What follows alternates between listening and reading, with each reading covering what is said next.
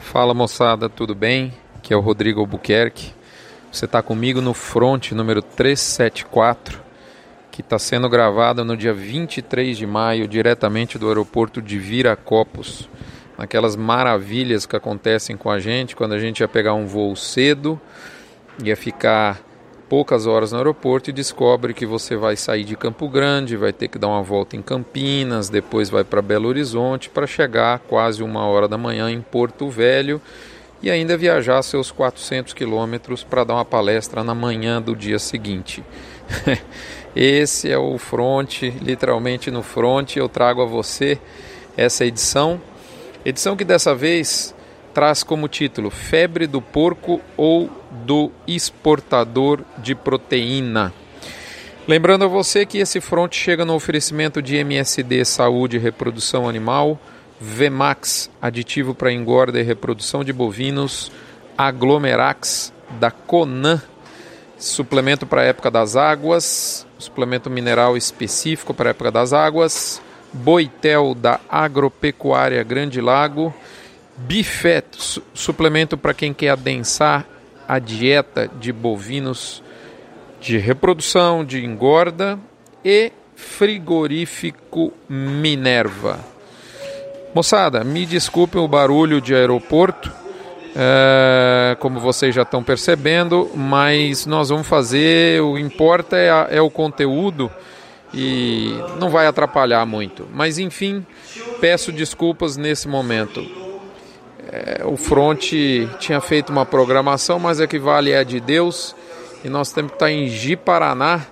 E para amanhã palestrar no oitavo Rondônia Rural Show. É, e com muito prazer eu faço esse front com vocês aqui. Pessoal, faz três anos que eu digo em várias palestras que eu faço que a China vai fazer no mercado de soja no Brasil muito mais do que ela já fez. Opa, desculpe, o que a China vai fazer no mercado de boi do Brasil é mais do que ela já fez no mercado de soja. Vamos dar uma olhadinha nisso? Parece que o boleto chegou. Moçada, comentário da cabine de comando. Na verdade, o comentário aqui do aeroporto, né? No momento em que chega mais um avião da Azul aqui nesse aeroporto de Viracopos, que na verdade é um aeroporto, um aeroporto da Azul, né? A tia Safra, aquela sua tia mala, Sabe aquela que chega e esparrama no sofá? Pois bem, ela vai chegar nesse fim de semana. Mas ela avisou que ela vem com a mala é, pequena dessa vez, comparada à mala dos últimos anos. Quem ainda não entendeu o que os americanos chamam de weather market, ou seja, mercado de clima, tá aí uma ótima oportunidade. Os frigoríficos esperam ansiosamente que a redução de temperatura ambiente também esfrie a coragem do pecuarista em reter os animais de pasto. O seu não pecuarista, o frigorífico já tem. Ele vai tentar o seu sim para um preço menor. Aí ele vai testar a redução de preço e se comprar, ele testa uma nova redução. E se comprar, adivinha o que acontece? Hã? Dá uma bala juquinha se você acertar ele testa uma nova redução. E se você aceitar, o que adivinha o que ele faz? Bom, chega, você já entendeu, né? Até uma hora você vai dizer não e o mercado vai achar uh, o fundo dessa safra. Como diz a aeromoça da Azul, você já sabe, mas não custa avisar. As compras de boiada melhoraram, avançando em alguns casos até para o comecinho de junho, dia 2, dia 3, às vezes até dia 4 de junho, ao mesmo tempo em que a gente vê a dificuldade de escoamento da carne no mercado interno é, existir e ficar importante ao ponto de endossar, por que não, a tentativa de pressão no físico. É o que se espera de uma indústria que gerencia suas margens, indústria essa beneficiada nesse momento pelas excelentes vendas externas, portanto, muito pior são as que não exportam nesse momento. Caso os frigoríficos não consigam comprar o tal do bovino mais em conta nesse momento, eles vão comprar quando? Essa é a pergunta que fica. A ideia deles é formar um piso de fim de safra mais baixo, porque é a partir desse piso que a entre safra vai arrancar. Eu imagino que nós faríamos o mesmo se o nosso pé tivesse na botina deles. Portanto, não critique, entenda e antecipe. Segue o pouso suave, o soft landing, já que nós estamos no aeroporto, de final de safra e também, porque não, eu tenho que te dizer, segue o jogo, moçada. Muito bem, comentário da cabine de comando feito. Vamos agora para o recadinho da mãe de Ná. Bem, amigos da Globo, chegar é uma coisa, passar é outra. Você lembra o Galvão Bueno falando essa frase nas corridas de Fórmula 1 domingo de manhã? Quando o segundo colocado cola no primeiro colocado, principalmente num circuito como o de Mônaco nas ruas, hã? tentar baixar a arroba é uma coisa, comprar no recuo é outra. É o que diz a mãe de Ná. Recadinho dado, vamos para o Bife Radar que nessa semana ah, retorna, havia diminuído semana passada, a coisa é muito dinâmica, retorna um pouquinho do, da, do percentil de baixa. Nesse momento, 45% para queda, 30% para estabilidade e 25% para alta.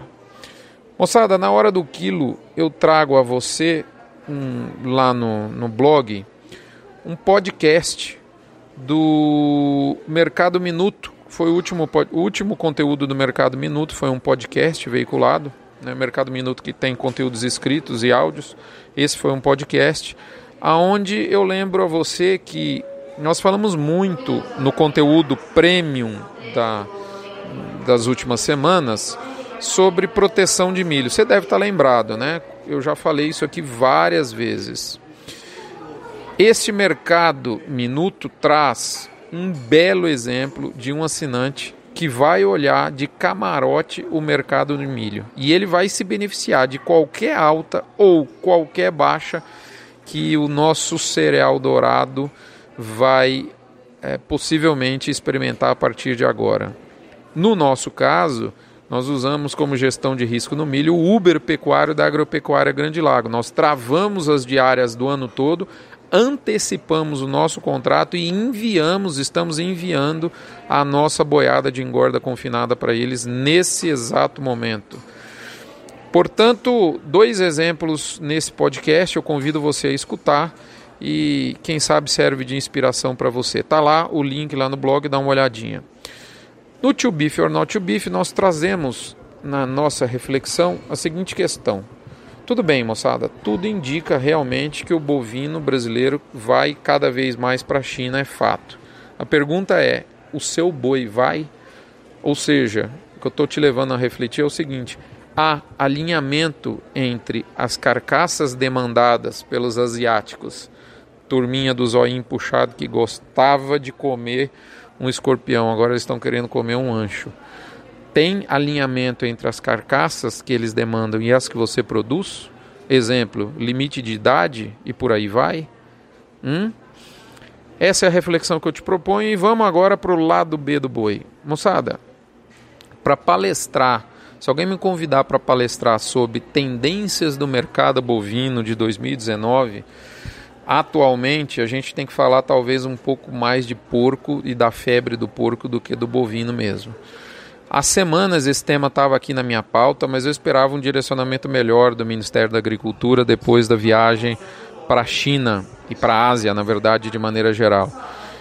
Portanto, eu dei uma revisada nas anotações da palestra do Alexandre Mendonça de Barros que eu tive a oportunidade de ver no dia 12 de abril no evento da Agropecuária Grande Lago de Jussara e eu mergulhei numa pesquisa bastante grande que incluiu da minha parte até uma vasculhada no site da Organização Internacional de Epizootias, que é uma entidade técnica que se destina a estudar, a gerenciar os assuntos sanitários do planeta, tal como uma OMS, uma Organização Mundial de Saúde, porém da saúde animal e não humana.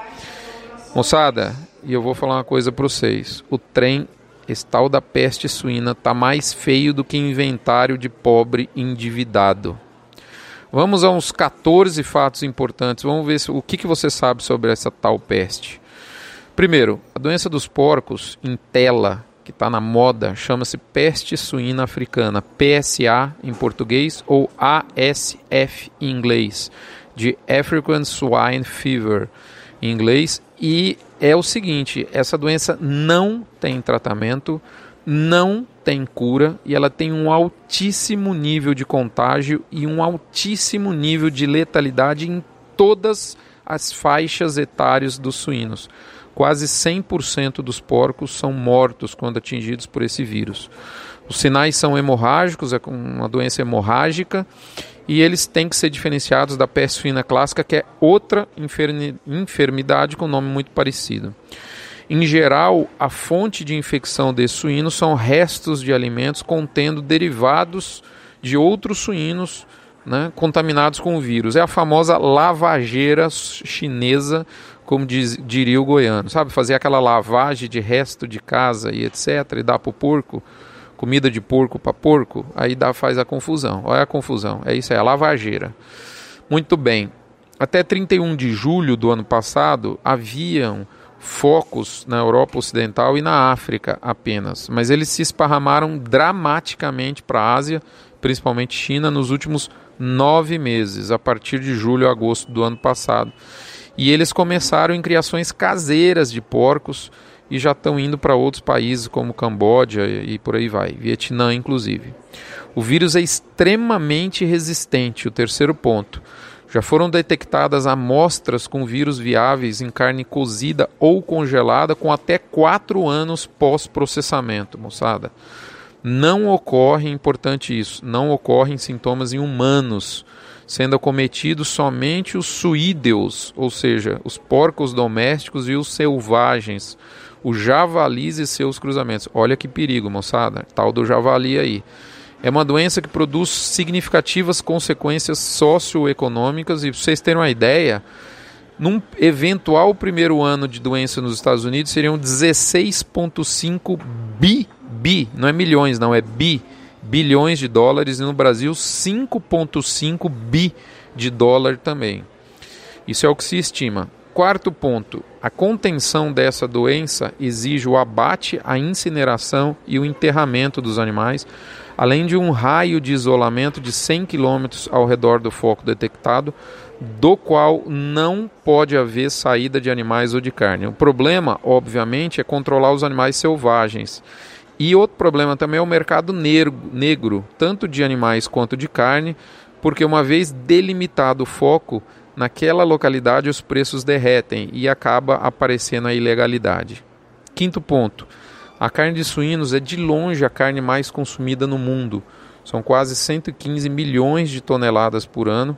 E, ao contrário do que a gente imagina, a carne bovina é, a, é aproximadamente 60 milhões de toneladas ao redor do planeta. A China tem 50% do consumo mundial de carne suína e também 50% das matrizes de suínos do planeta. Sexto ponto: em razão da enfermidade, a turma lá chinesada está abatendo de 20 a 40% da porcada lá na China, o que faz sobrar carne demais nesse momento lá. O mercado chinês hoje está super ofertado de carne. É, é, é, Engana-se quem imagina que a China precisa de carne nesse momento. Ela não precisa.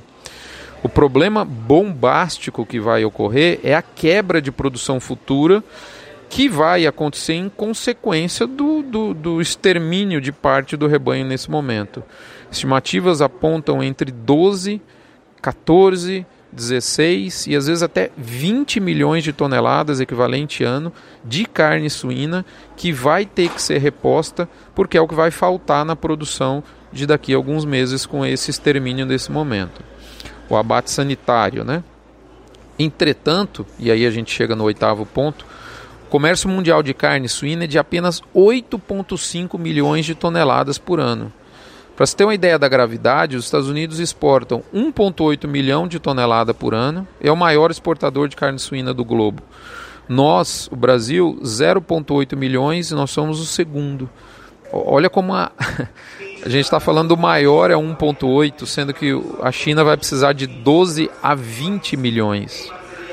Nono ponto: Caso as piores previsões de abate do rebanho chinês se confirmem, algo como 60 a até 70 95% do volume mundial comercializado das três carnes juntas, bovinos, suínos e frangos, serão necessárias para repor a dispensa vazia da carne dos asiáticos. Moçada, o negócio é muito sério.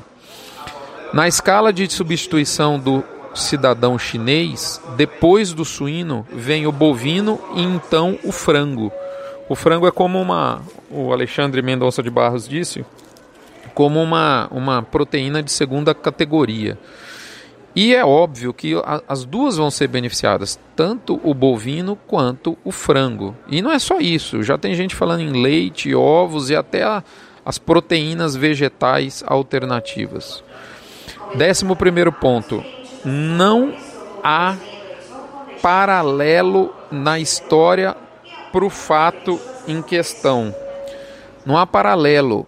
Ou seja, hoje o mundo tem 1,3 bilhões de pessoas com renda para acessar consumo de proteína. Se esse problema acontecesse no passado, isso não seria verdade, porque a, a China tinha uma população muito pobre, mas isso vem melhorando. Então, isso é sim um problema seríssimo. Décimo segundo ponto: a consequência de tudo isso, moçada, né, vai faltar de 12 a 20 milhões de toneladas. o mundo comercializa o mundo inteiro 8,5. Então é mais que o comércio mundial de carne suína. Né?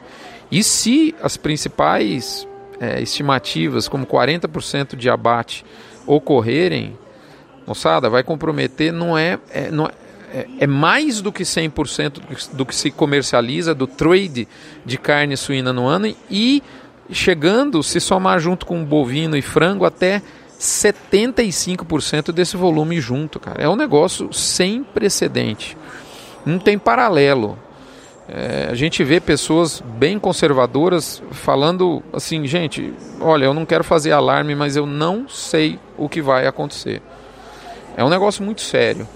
A gente imagina é, entrar é, estamos prestes a entrar numa pressão exportadora para testar o limite da exportação no Brasil de maneira muito forte, extensa, privilegiando o preço e, é óbvio, estimulando a produção de proteína não só no Brasil, mas em qualquer lugar que possa exportar ao redor do planeta. Décimo terceiro ponto, na nossa visão, este surto sanitário vai trazer efeito positivo para aqueles países que conseguirem manter sua suinocultura livre dos focos dessa peste terrível, além dos que têm condição de exportar bovino, frango, leite, ovo e etc. Perdem os vendedores de pacote de tecnologia aos, aos, aos produtores, porque principalmente lá na China, os vendedores do complexo de grãos, haverá uma menor demanda de grãos no curto prazo e também perde o consumidor, pode ficar inseguro quanto ao problema. Mas repetindo, não tem sintomatologia para humanos. Ok? Isso é muito importante. Inclusive, essa questão vai chegar dentro de casa daqui a uns dias. Moçada, com esses 14 pontos que eu acabei de listar, deu para entender porque essa é a considerada a doença mais terrível dos suínos? Do ponto de vista comercial, certamente a gente já tem consequência positiva em toda as cadeias de proteínas exportadas pelo Brasil, mas de outra sorte, alguns efeitos negativos nos grãos, contrabalançando em parte os efeitos positivos na soja decorrentes da guerra comercial Estados Unidos-China, que ainda está em vigor e isso tudo tem um monte de incerteza. Nós vamos tratar desse ponto agora. As consequências são, serão inimagináveis caso as piores previsões, previsões de redução do rebanho chinês se concretizem de fato. Eu imagino que os efeitos positivos na carne se intensificarão em alguns meses, certamente atingindo 2019 e também 2020, na dependência de quando vai cessar o surgimento de novos focos da doença lá na China. Alguns meses após a contenção desse surto, então a primeira coisa é parar o surto, eles ainda não conseguiram. Alguns meses depois de parar o surto, vai começar o efeito rebote, que é a recomposição do rebanho, o que vai demandar uma enormidade de grãos. Então, moçada, vai ter um time diferente entre quem produz proteína e quem produz grão. A sequência natural vai tender a beneficiar primeiro quem exporta, produz e exporta proteína para cobrir o, a lacuna de oferta de produção, e num segundo momento, quem produz e exporta grãos, porque para recompor o rebanho vai demandar né, é, milho e farelo de soja. Principalmente farelo de soja, que a China é o maior player importador mundial. Moçada, vocês imaginaram o cenário aí? Só que vamos lá, moçada. Não se engane. O chinês é um povo de tradição comercial milenar e não vão se render facilmente. Não vai achando que vai ser fácil. Por mais que a gente deseje nesse momento, não na minha opinião, não faz sentido para os chineses liberar numa tacada 78 plantas pleiteadas pelo Brasil nesse momento, visto que o problema de falta de proteína deles é futuro e não atual. Eles estão abatendo muito, muito rebanho lá, então eles não estão com falta de proteína nesse momento. A carne é segura para consumo humano. E eles vão querer negociar melhor. Não, não caia no discurso baixista se vier a aprovação de apenas 20 plantas, como saiu no fim dessa semana. Tomara que eu esteja errado é, e venha mais, mas se não vier, está tudo certo. Faz parte da estratégia chinesa de um país que é milenar na negociação. Né? A febre do porco é também uma febre dos exportadores brasileiros atrás de lucro. Não tenha dúvida, bons, excelentes ventos virão, mas não será fácil fazer o negócio da China justamente em cima da China. Gerencie, portanto, suas expectativas, meu amigo e minha amiga. Até a próxima semana. Eu finalizo por aqui lembrando que esse Front Premium chega aos assinantes no dia 24 de maio, 23 para o dia 24 de maio, e aos não assinantes na semana seguinte, logo no encerramento do mês, lá pelo dia 30 quem assina o front sabe mais e sabe antes, além de ajudar o Hospital de Amor de Barretos. Moçada, por fim, lembrando aqui que você se torne um contribuinte do balizador GPB e do levantamento de preços do CPEA, para que a gente possa ter um mercado cada vez mais saudável, sem febre, sem peste, moçada. Fiquem com Deus, até a próxima semana. Desculpem o barulho de aeroporto, mas a gente está no front e é assim que funciona. Um abraço.